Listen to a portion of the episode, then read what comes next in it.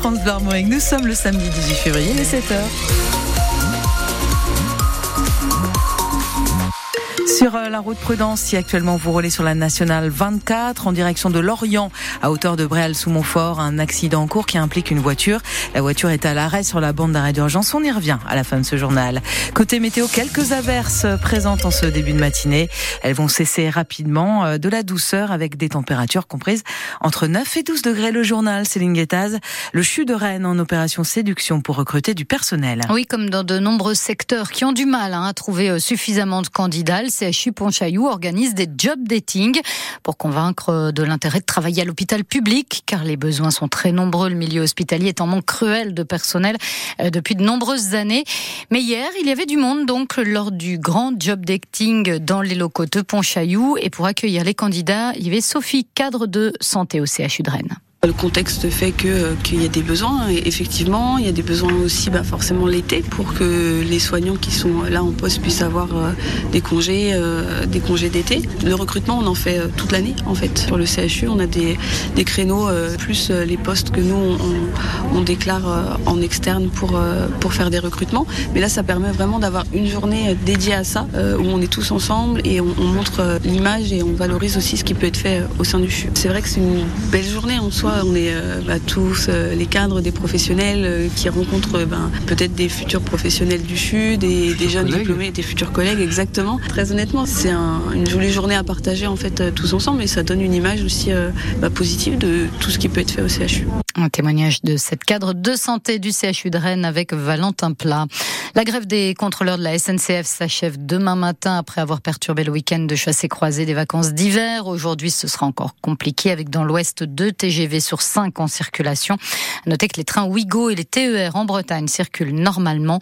Hier, la plateforme Blablacar a enregistré deux fois plus de demandes que d'habitude pour le covoiturage et les autocars et notamment sur des trajets Paris-Rennes. À Bain-de-Bretagne, un adolescent de 15 ans a été mis en examen pour viol et meurtre. Sa victime et la fille de son beau-père, âgée elle aussi de 15 ans. Les faits se sont déroulés le 13 janvier dernier au domicile de cette famille recomposée où vivaient le père et sa fille, mais aussi la mère et ses deux garçons issus d'une première relation.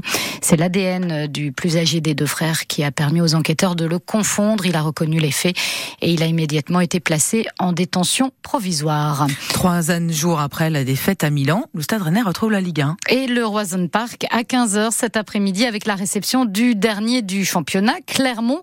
Mais attention, le classement ne devra pas empêcher les Rouges et Noirs de se méfier. Rennes-Clermont, c'est à vivre en direct sur France Bleu Armorique dès 14h40 tout à l'heure avec au commentaire François Rosy et Gaël Danic.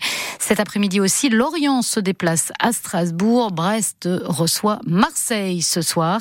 Hier, le PSG a pris un peu plus le large au classement après sa victoire 2 à 0 à Nantes, dont un but signé Kylian Mbappé euh, deux jours après l'annonce de son départ du, Parisien, du club parisien. Mbappé a commencé le match sur le banc, mais il a marqué donc sur penalty 20 minutes après son entrée sur la pelouse. En Ligue 2, là, noté la victoire hier de Guingamp face à Caen sur le score de 1 à 0. Une nouvelle médaille d'or pour la France aux mondiaux de biathlon et une première pour les Françaises. Elles ont décroché l'or sur le relais hier à Nové Mesto en République tchèque. Les hommes ont remporté le bronze sur le relais. Au total, sur ces mondiaux, la France en est déjà à 10 médailles.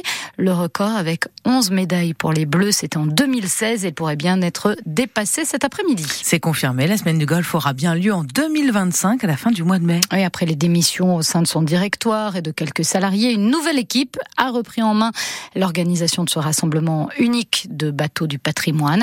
La 13e édition sera placée sous le signe des mégalithes car l'an prochain, l'UNESCO doit annoncer le classement des sites mégalithiques morbihanais au patrimoine mondial. L'affiche de la semaine du golf sera réalisée comme toutes les celles des semaines du golf par l'artiste morbihanais Gilda Flao. Il est au micro de Frédéric Collat. Depuis l'enfance où je navigue dans le golf, j'ai toujours imaginé l'ambiance qui devait régner dans le golfe à l'époque euh, néolithique, donc à l'époque où ont été construits Gavrinis, et Carnac, etc. J'ai souvent même imaginé de faire des tableaux ou des grandes illustrations où on verrait le golfe euh, avec toute son activité, avec euh, un habitat lacustre, des pirogues, des, pièges pour les poissons, des, des parcs à huîtres en gros peut-être. Donc c'est ce que j'ai voulu faire là, sauf que j'ai fait se télescoper les deux On aperçoit un des menhirs qui est sur euh, l'île d'Erlanik. Et puis dans le lointain, on aperçoit le cairn de Gavrinis. Et entre les deux, dans l'eau, quoi, dans, le, courant qui passe là, toute une flottille de bateaux. Donc les tout petits, les, les voiles avirons, les voiles de travail et puis des yachts, euh, voilà, enfin bref, des voiles magnifiques, des couleurs, la lumière, le mouvement. Voilà l'artiste morbihanais Gilda Flao qui a donc l'affiche de la 13e édition de la semaine du golf, ce rassemblement unique de bateaux du patrimoine. Ce sera fin mai 2025.